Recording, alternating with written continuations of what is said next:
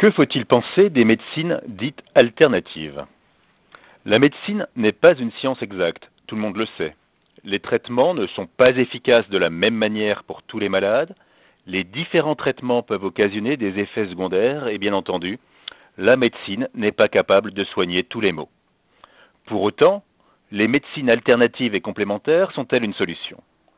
Que ce soit la réflexologie, l'ostéopathie, l'hypnose ou la méditation, les médecines alternatives et complémentaires forment un large ensemble de pratiques que les autorités de santé peinent à encadrer tant elles sont hétérogènes. L'Organisation mondiale de la santé a lancé récemment son deuxième plan stratégique qui court jusqu'en 2023 pour assurer le développement de ces formes de médecine. Alors que la médecine traditionnelle et complémentaire est de plus largement adoptée, indique le rapport, il est nécessaire qu'elle soit plus étroitement intégrée dans les systèmes de santé.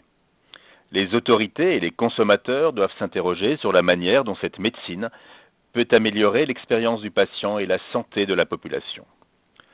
L'Organisation mondiale de la santé comptabilise pas moins de 400 médecines complémentaires, alternatives ou traditionnelles. Ces termes recoupent un grand nombre de pratiques, nouvelles ou ancestrales, fondées sur des thérapies manuelles, biologiques ou encore des approches dites corps-esprit. Certaines ont fait leurs preuves, mais restent discutées, comme l'acupuncture ou l'hypnose, qui se développent dans les pays occidentaux. D'autres restent plus confidentielles, comme le Reiki, une thérapie énergétique d'origine japonaise, ou la médecine ayurvédique, médecine traditionnelle indienne. Dans ce large panel en France, par exemple, l'Ordre des médecins reconnaît d'ores et déjà quatre pratiques. L'homéopathie, l'acupuncture, la mésothérapie et l'ostéopathie.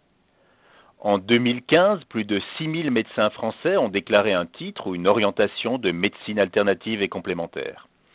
Certains exercent à l'hôpital.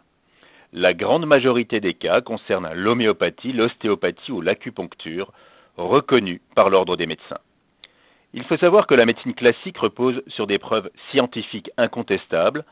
Ce n'est pas le cas des médecines alternatives et complémentaires dans tous les cas. Il semble donc logique de faire confiance d'abord à la médecine classique, laquelle repose sur un large consensus. En cas d'échec de la médecine classique, on comprend néanmoins que l'on s'adresse aux médecines alternatives et complémentaires, ce qui explique d'ailleurs l'engouement des patients pour ces pratiques. Près de 40% des Français auraient déjà eu recours aux médecines alternatives et complémentaires selon l'ordre des médecins. Une proportion qui augmente chez les personnes atteintes d'une maladie grave ou chronique, c'est parfaitement compréhensible. L'homéopathie rencontre un succès particulier. Environ la moitié des Français y ont déjà eu recours. La France est d'ailleurs le premier pays producteur de médicaments homéopathiques.